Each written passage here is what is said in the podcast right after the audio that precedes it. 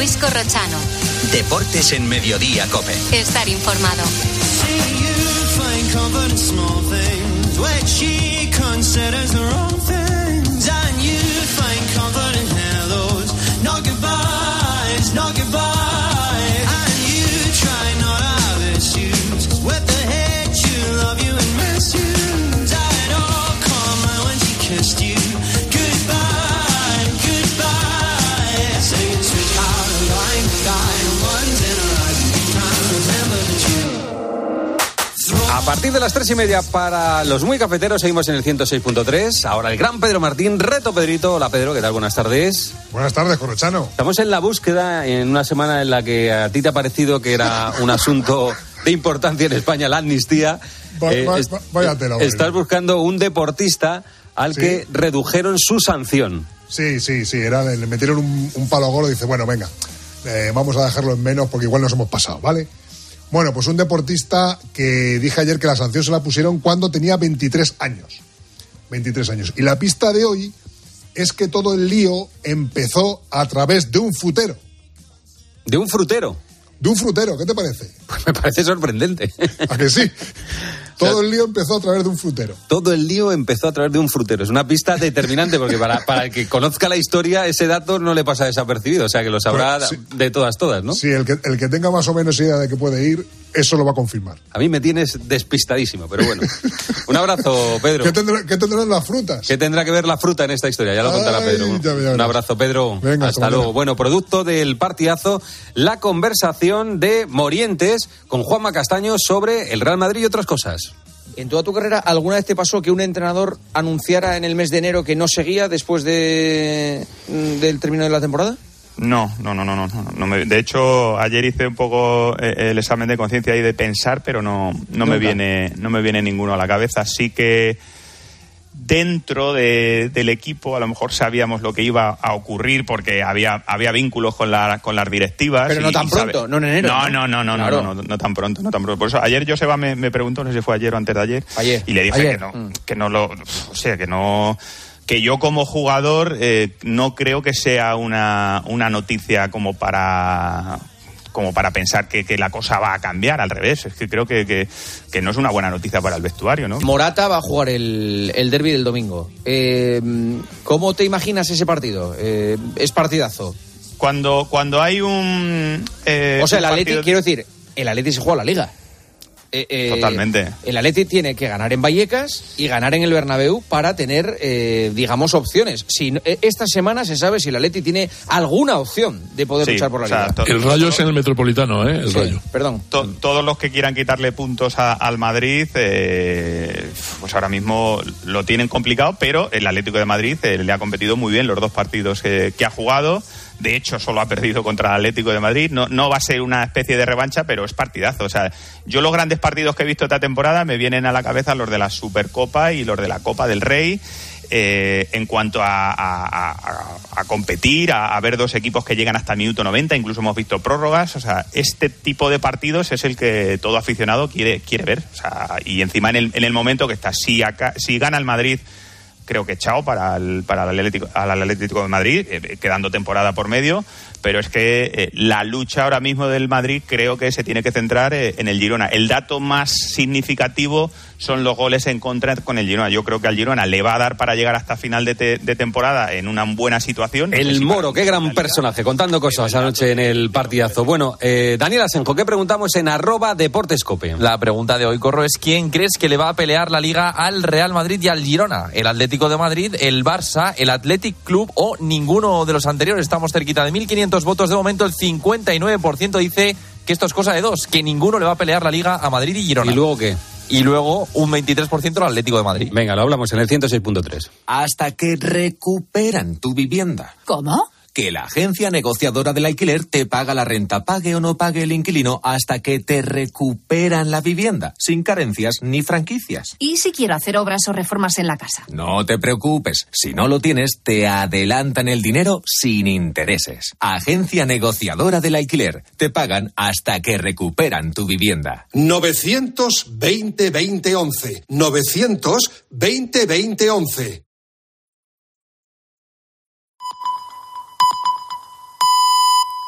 Son las tres y media, las dos y media en Canarias.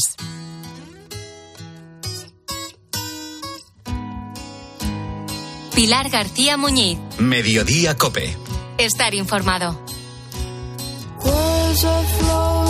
La madre de Ana Sandalousi tenía una tienda de ropa en Gran Canaria. Mientras ella trabajaba, él se pasaba horas y horas con los videojuegos en la habitación de al lado. Pero también prestaba mucha atención a cómo ella se desenvolvía, qué le pedían los clientes, cómo les atendía. Cuando iba a ver a proveedores, Ana se acompañaba siempre a su madre. No se le pasaba ni un solo detalle de cómo negociaba. Luego le hacía muchas preguntas. Tenía una curiosidad desbordante. Quizá fue ahí cuando este joven aprendió a detectar las necesidades de los otros y nació su carácter emprendedor. Yo en la tienda de mi madre, pues estaba jugando videojuegos y, veía cómo mi madre se relacionaba con sus empleadas, pues eh, me acuerdo anécdotas pues muy duras también. Un día vino un tío y, le robó la caja registradora, o sea, pero cosas de, del negocio en sí, tipo pues mira, estos son los proveedores que tengo, les pago esto, me roban mercancía, porque esto pasa muchísimo en negocios físicos, tus empleados te roban tal, cosas así. Y claro, de, de ahí también aprendo mucho de la vida, ¿sabes? De que, bueno, pues tampoco puedes confiar tanto, Anas tiene 19 años y factura a día de hoy casi 100.000 euros al mes con las empresas de inteligencia artificial que ha creado.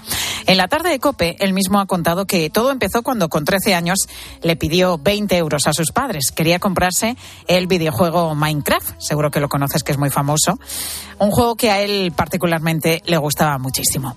Empezó jugando con los amigos, simple diversión, luego creó un blog en el que compartía sus jugadas y al poco tiempo se dio cuenta de que podía monetizarlo. Poco a poco fue ganando más y más dinero y exploró nuevos proyectos. Llegó a crear 30 webs de software de las que terminaron funcionando solamente 5. Él analizó por qué unas tenían éxito y otras no y empezó a aplicar las buenas fórmulas. Hasta tal punto dio con la clave que hoy tiene dos empresas y muchos proyectos por desarrollar. Nosotros lo que hacemos son softwares eh, donde la gente, softwares para profesionales donde la gente nos paga una suscripción mensual para utilizarlo. Por ejemplo, el, primero, el primer proyecto que hice fue Escríbelo, que básicamente es una inteligencia artificial que hace artículos para el posicionamiento web, para aparecer primero en Google. El, el SEO tiene un montón de patas y una de ellas muy importante es el contenido. Entonces, tú puedes optimizar ese contenido para que eh, Google lo entienda mejor y aparezcas en los primeros resultados. Anas tiene a más de 10 personas trabajando con él, alguno de ellos le triplica la edad. Dice que por eso sigue viviendo en una residencia de estudiantes para seguir haciendo la vida que haría cualquier joven de su edad. Sinceramente, esto es un, gran dilema porque yo últimamente tengo un montón de problemas de que estoy obsesionado con el trabajo y tengo que buscarme hobbies. O sea, yo voy al gimnasio, me gusta eh, quedar con amigos también de la residencia, por, por eso estoy ahí para relacionarme con gente de mi edad, porque normalmente en el sector profesional me relaciono con gente mucho más mayor que yo, pero no sé, cuando estoy durmiendo estoy pensando en el negocio y tal, y creo que es algo que me quema, pero al fin y al cabo no es que yo me esté forzando, es que me sale solo. El jueves pasado fundó un nuevo proyecto especializado en la formación en inteligencia artificial, una nueva herramienta que viene pisando fuerte como el propio NAS.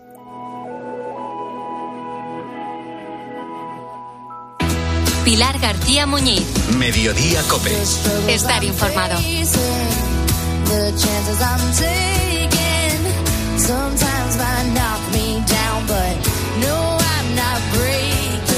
Dejan de pagar y se niegan a salir de tu casa, pero no pueden considerarse ocupas porque en su día firmaste con ellos de forma voluntaria un contrato de alquiler. Hablamos de los inquiocupas, personas que a veces en cuestión de horas, tras la firma de un contrato, pasan a ser de inquilinos amorosos. Después te dicen que no tienen intención de seguir pagando, se atrincheran en esa vivienda y tú mientras tanto tienes que seguir asumiendo los gastos. El caso de Tomás Galano es todavía más sangrante. A día de hoy no tiene trabajo, está en el paro y vive en una nave que le ha prestado su padre y teniendo una casa. Sin embargo, no puede disponer de ella porque sus inquiocupas son considerados vulnerables. Tomás, muy buenas tardes. Hola, buenas tardes. Tomás, si te parece, vamos a contar tu historia, porque tú eres de Trujillano, un pueblo de la provincia de Badajoz. En 2021 alquilas tu casa porque te vas a vivir a Inglaterra, ¿verdad? ¿A quién se la alquilas? ¿Y en qué momento dejan de pagarte esos inquilinos? Bueno, en, se la alquilamos a una pareja que, que tiene cuatro hijos y el único pago que hacen a tiempo es la entrada y la fianza, o sea, el primer mes y la fianza. Y luego ya de ahí hasta noviembre, que fue el último pago, digamos, ya siempre fueron, tuvimos que estar detrás de ellos. El primer mes pagaron como medio mes tarde, unos 15 días. Luego el segundo y el tercero ya los pagaron juntos y otra vez eh, el siguiente también tarde. Pero luego ya en diciembre, cuando ya llevaban también un retraso, directamente nos dijeron que no iban a pagar en diciembre de 2021 y hasta hoy. Cuando te dicen en, en, diciembre de ese año que no van a pagarte ninguna mensualidad más, no sé si intentaste hablar con ellos, negociar con ellos, ¿te dieron alguna explicación? Sí, a ver, efectivamente, el, nuestro, nos pusimos en contacto con un abogado para ver cuáles eran las posibilidades y nos dijo que la forma más fácil en un principio era intentar negociar y fue lo que intentamos, ¿no? Ofrecer una facilidades para el pago o rebajar la renta si hacía falta o poder ayudar pero es que no, a ver, como digo, es que no, no tenían intención de pagar eh, y de hecho han cumplido con su palabra, o sea, eso no, ahí les tengo que dar, les tengo que, han cumplido. Y, y no han pagado ni el, ni el alquiler ni, ningún, ni ninguna factura ya, ni de luz, ni de agua, ni de nada. ¿Qué haces entonces? A partir de hoy me imagino que, bueno, eh, vuelves a reunirte con tus abogados y comienza ya un periplo judicial. Sí, eh, al, al, principio parece que va a ir muy rápido porque, claro, como yo no soy un gran tenedor ni, ni ninguna cosa de esas, pues parece que va a ir rápido. Entonces, eh, la denuncia se hace el 22 de marzo y tenemos una primera sentencia el 28 de, abril del 2022, pero que queda impugnada. Esa es la que queda impugnada porque son vulnerables. Y a partir de ahí se congela la situación. Es decir, yo ya no oigo nada y el, el porque es que esto ah, hubo un detalle ayer que no conté eh, el, el, el, proceso se re, re, relanza porque nos enteramos a principios de 2023 de que se han ido de la casa ellos han estado varios meses fuera de esa casa. Entonces uh -huh. nosotros llamamos a nuestro abogado y le digo, oye, mira, que se han ido, lo, si lo puedes confirmar con su abogado, lo confirman, Servicios Sociales lo confirma, y esto fue justo antes del verano. Eh, entonces yo le pregunté al abogado, digo, bueno, pues si no están, ¿puedo ir a mi casa? Y dice, no, hasta que el juez ahora no diga que tú puedes volver, tú ahí no puedes ir a nada. Y de hecho, ellos se fueron y ahora han vuelto. Yo sé que han vuelto a la casa. Pues así estamos. Eh, se, hubo una segunda sentencia, eso, como, como digo, se relanzó la, de fecha 3 de julio de 2023, como que constaba que la casa había sido deshabitada, que ellos ya no estaban allí y que la podía recuperar. Pero desde el 3 de julio de 2023, pues yo estoy esperando. Y claro, como digo, ha pasado tanto tiempo que al final ellos han vuelto, se habrán ido a otra casa, la, les habrán echado y se han vuelto a la que tenían. Sin embargo, tú de la tuya no les puedes echar porque están considerados vulnerables. Están considerados vulnerables. Tienen niños pequeños. Efectivamente, tienen cuatro niños menores y además, eh, claro, el caso de la inquiocupación, digamos que no entran violentamente en tu casa, ellos tienen un contrato, uh -huh. es simplemente un incumplimiento de contrato, no es lo mismo, entonces eh, es más complicado. Yo no les puedo echar ni puedo hacer eh, nada fuera de lo que se debe hacer como, como, el propietario de la casa. Es decir, si algo se rompe yo lo tengo que reparar y gastarme el dinero, si algo, todo eso, es, yo mantengo todas mis obligaciones, pero sin embargo he perdido eh, el, alquiler de la casa, que es lo que te debería dar derecho a ese servicio que te presta un casero, pues, pues yo no. En este caso, mantienes las obligaciones, pero no recibes nada. La ley lo recoge así. Las familias con niños son consideradas vulnerables. Lo que llama la atención es eh, tu caso, porque tú te quedas en el paro, ¿no? A finales de, del año 2022. Es decir, ¿a ti no se te reconoce que eres también vulnerable y que necesitas esa casa? Bueno, eh, en ningún momento, pero sobre todo es que esta situación, yo tenía un, una vida hecha en Londres y esta situación hace saltar todo por los aires. Eh, a raíz de la pandemia, el Brexit, en fin, todo lo que ha pasado últimamente, digamos que la situación económica mía no era buena tampoco. Y, y, cuando esto pasó, eso fue la gota que colmó el vaso y ha tenido unas consecuencias pues económicas muy muy importantes. Y, pero no no hay eso digamos que no no está reconocido. Yo en algún momento el decreto sí que dice que tal vez te pagan eh, el alquiler que te deben. Pero como digo yo, ya, pero es que ese no es el perjuicio, no es solo el alquiler. Son todas las facturas, todo el tiempo, abogados, eh, el hecho de que esto, ha, como digo, yo no me iba a venir de, de, Londres, me he tenido que venir porque no podía seguir viviendo en Londres y la ley en Inglaterra, en dos meses estás fuera, como mucho, si no pagas el alquiler, independientemente de tus circunstancias. Pero es que no, yo, mm, hombre, entiendo que no tengo hijos pero no, no se ha puesto en contacto conmigo, conmigo nadie. En un momento dado sí que mi abogado dijo, oye, que es que también es vulnerable y cuando la otra persona también es vulnerable no aplica esto de que no pueden ser desahuciados. Pero eso no, digamos que no, no fue reconocido, no, no tuvo efecto. Y desde que te viniste de Inglaterra con tu casa ocupada, ¿cómo te las has apañado? ¿Dónde has estado viviendo, Tomás? Pues yo he estado viviendo en, una nave que tiene mi padre en el campo, que está bien, a ver, que dentro de, todos los problemas que tengo con este tema, ese no es, no es el principal. Pero estoy, si no tuviese la ayuda de mi padre, mi situación es que fuese vulnerable, es que sería crítica, porque no, no tengo capacidad económica para alquilarme otra vivienda ni para ni nada, porque encima, además, el problema de cuando te ocupan, en este caso, en que ocupan la vivienda, es que pierdes muchas posibilidades de salir de una situación en la económica mala, por ejemplo. Eh, si yo quisiese vender la casa, porque en el banco me lo han recomendado, me ha dicho, mira, si te dan problemas, véndela. Pero claro, el propio banco se ha quedado así y dice, claro, es que no la puedes vender si está ocupada. Claro. Digo, no, si es que así llevo dos años, que a mí me hubiese gustado quitármela de encima y olvidarme de ella, eh, pero no puedes, porque es que nadie te la va a comprar, ni, ni el banco. Y no solo eso, es que ni siquiera puedes probar hacerlo de dación en pago ni nada de eso, porque el banco no te la va a coger si está ocupada. Ellos te dirán, mira, primero la desocupas y luego hablamos de cómo solucionar tu problema. Es que eh, toca, toca muchos palos aparte del personal y, tal. Que, claro, que te quedas así, dices, esto es injusto, porque tengo yo que, que soportar, digamos, la vulnerabilidad de esa familia. Yo entiendo que son vulnerables, claro que sí, y que, y que los niños sobre todo necesitan ser atendidos y no pueden quedarse en la calle. Hasta ahí estoy de acuerdo, pero, pero no es mi responsabilidad. Al final es mi casa y yo, pues esa familia no es, no soy yo el responsable de la situación en la que están, digamos, ni debería de serlo. Y ahora mismo, Tomás, ¿cuál es tu situación judicial? Porque hace unos meses se celebró el juicio y tuviste una sentencia favorable. Sí, esto fue del 3 de julio. La sentencia favorable es del 3 de julio y desde entonces ha habido un silencio radio por parte de los juzgados en el que no sabemos exactamente qué está pasando. Nuestro abogado ya se ha puesto en contacto con ellos varias veces, y, pero es que no, no tenemos noticias. No sé exactamente en qué punto está. Yo me temo lo peor, como te decía antes, que como han vuelto a la casa, eh, que a lo mejor volvamos a empezar un proceso de otros dos años. Es como es que yo no lo pero si tienes esa sentencia a favor, se tendrá que ejecutar en un plazo. Sí, pero también desde el principio yo no era gran tenedor y era persona vulnerable y, debería haber recuperado la casa hace mucho tiempo, en teoría, según lo que dice la ley, ¿no? Pero no, eso no es como al final suceden las cosas. Yo no sé exactamente qué es lo que hace que se retrase porque no, pues no, no tengo, digamos que no he tenido nunca trato con juzgados, no, no conozco muy bien cómo funcionan pero obviamente pues va muy lento. Lento y sobre todo que no, que no te da ningún tipo de información. Pues es la historia de Tomás Galano que nos acaba de contar aquí en Mediodía. Tomás, muchísimas gracias por, por atendernos, por contarnos tu historia y que recuperes tu casa pronto. Es lo que te deseamos. Nada, muchas gracias. Gracias, Tomás.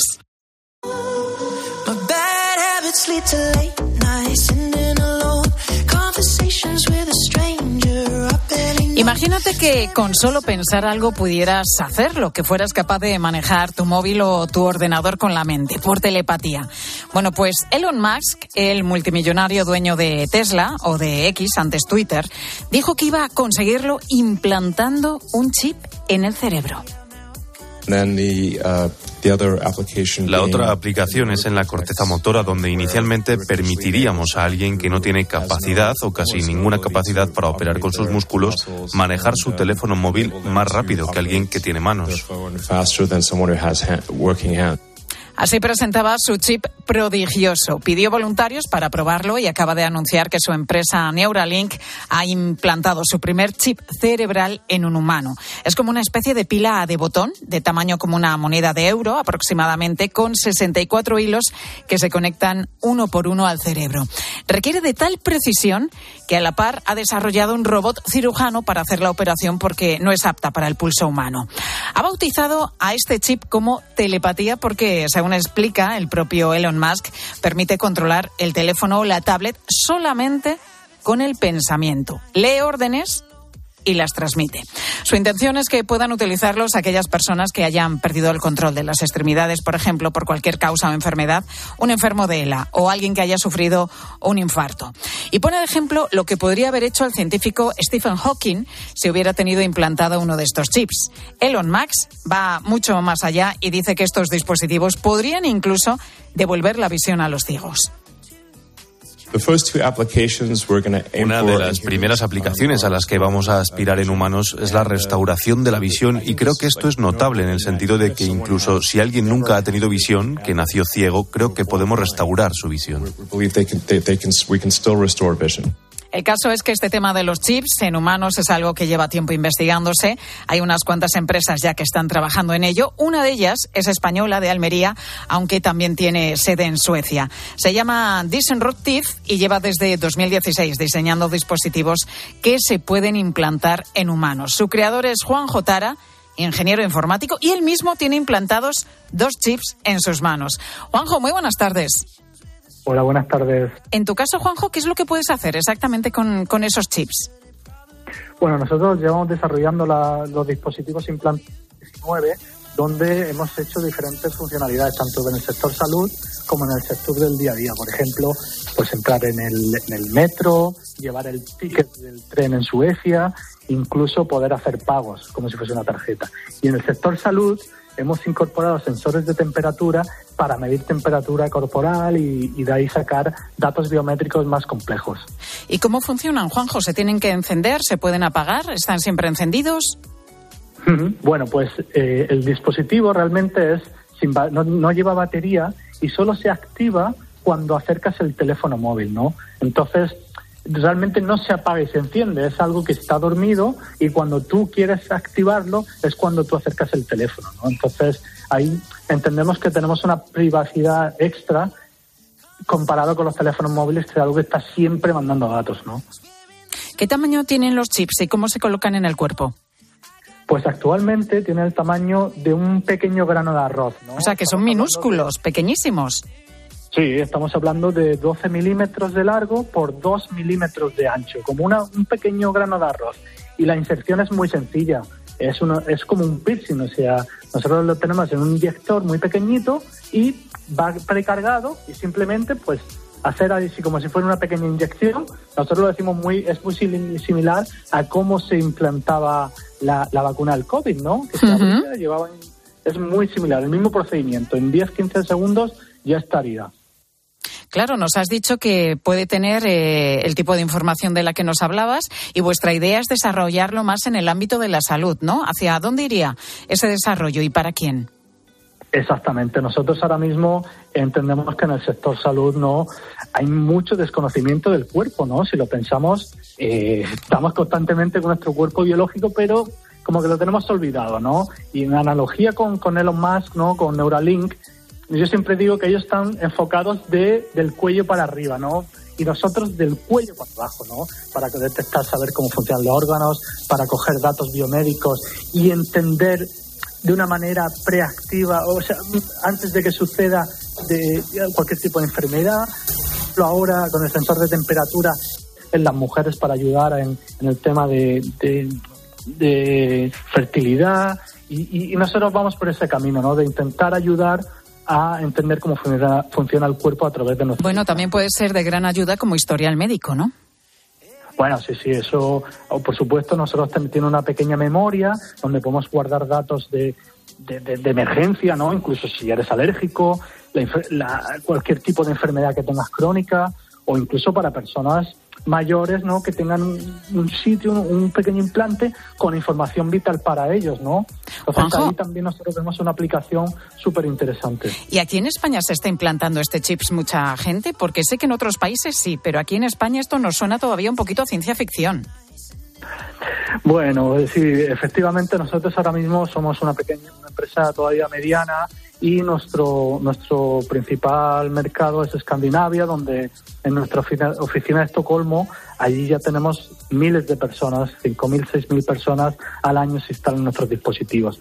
Pero pronto vamos a llegar a, España y, estamos ya, ya hablando con varias empresas donde hacer acuerdos para, para poder ayudar aquí, ¿no?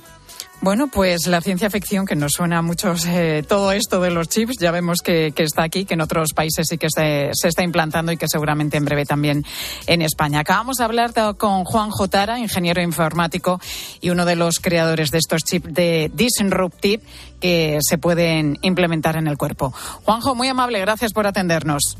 Muchísimas gracias, buenas tardes.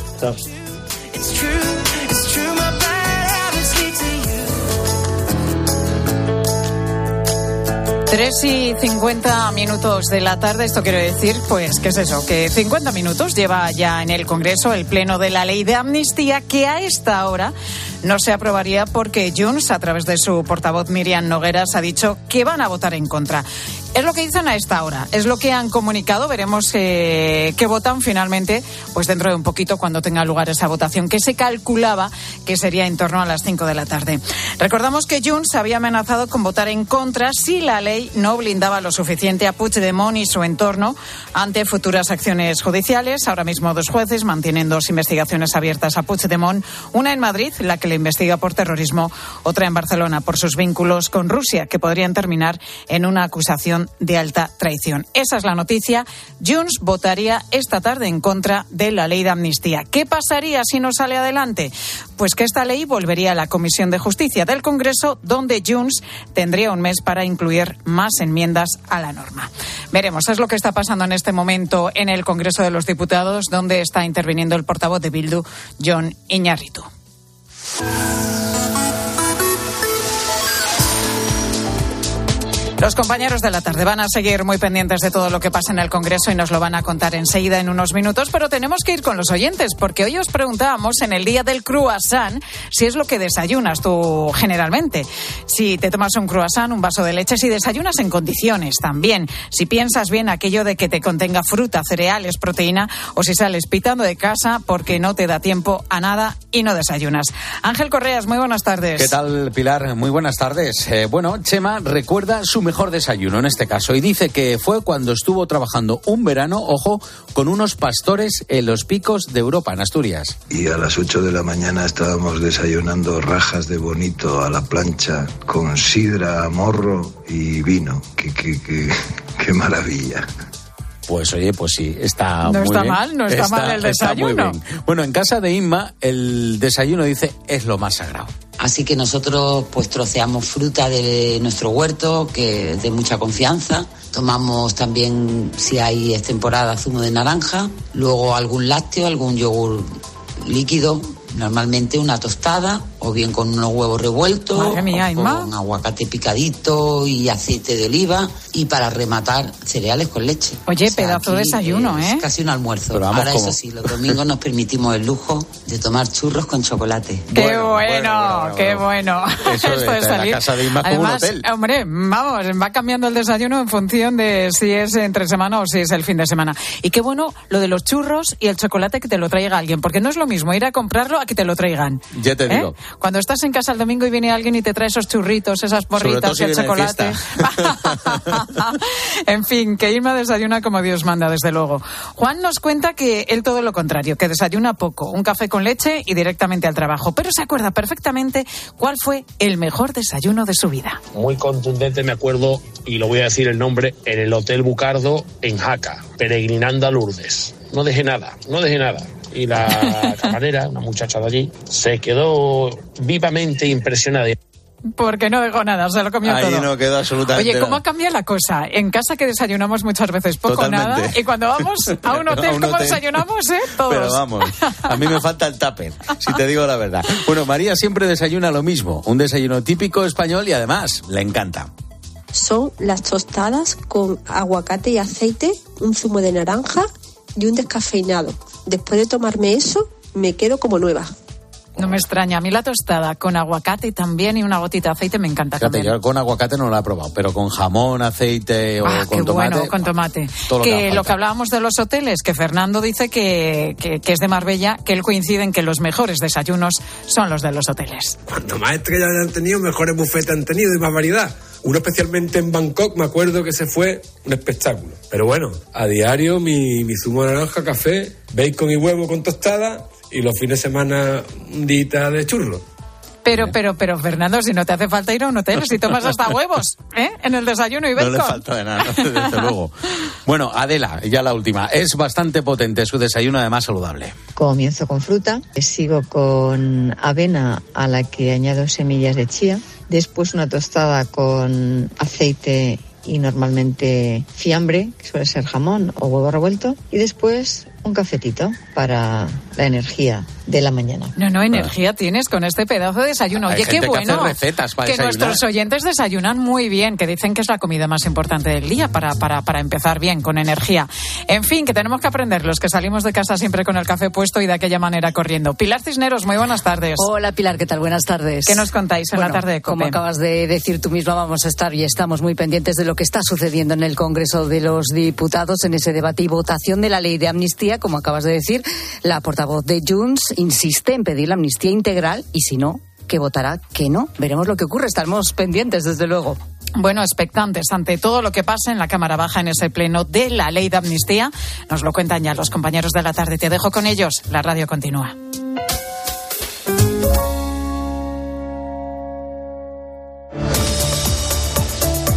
Pilar García Muñiz. Mediodía Cope. Estar informado. ¿Has escuchado a Herrera?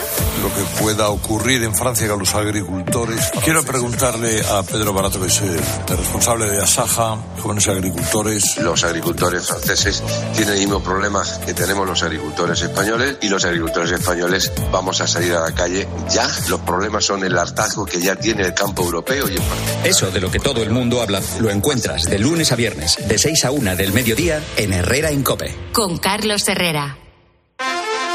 Si estás de fin de semana en un balneario pero no consigues relajarte porque estás pensando si van a entrar en tu casa, te interesa el seguro de hogar de línea directa, que es tan completo que además de ahorrarte una pasta, incluye cobertura por ocupación ilegal y se encarga de todo lo importante en caso de que ocupen tu vivienda, para que siempre estés tranquilo. Cámbiate y te bajamos el precio de tu seguro de hogar, sí o sí. Ven directo a lineadirecta.com o llama al 917-700-700. El valor de ser directo. Cuando buscas, no siempre encuentras. Pero en las rebajas del corte inglés, siempre encuentras lo que buscas. Ahora con un 20% de descuento adicional en marcas como Lee, Timberland, Gap, Chantel, Guess, No Lover o Napapifri. Del 25 de enero al 4 de febrero, las rebajas del corte inglés. En tienda, web y app.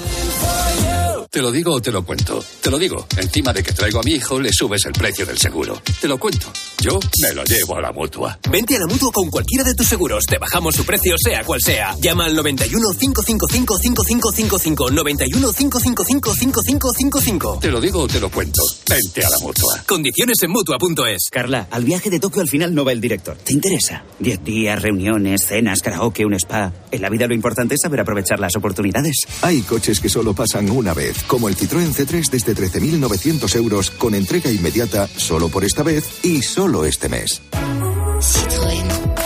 Condiciones en citroen.es. Escuchas Cope. Y recuerda, la mejor experiencia y el mejor sonido solo los encuentras en cope.es y en la aplicación móvil. Descárgatela. Mmm, lo mejor de las mañanas es desayunar mis kiwis de Esprit Gold. Cariño, ¿nos quedan kiwis Cespris and Gold? ¿El kiwi amarillo de Cesprit? Claro, pero no los comparto con desconocidos.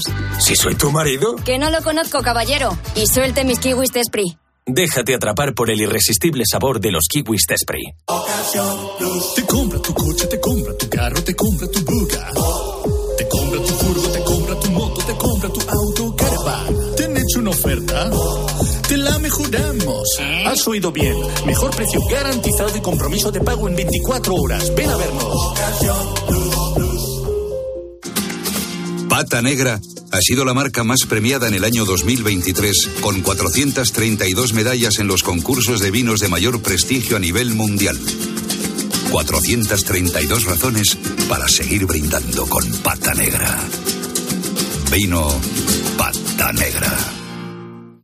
Al final del día, Expósito pone su mirada en aquello que te interesa.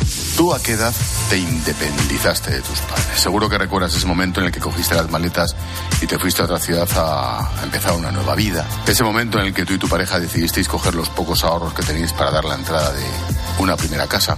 Te pregunto esto porque la situación respecto a aquellos años ha cambiado drásticamente. Miles de jóvenes españoles están convencidos de que independizarse y formar una familia hoy por hoy es misión imposible. La crisis laboral, Acaba el día con la mejor información.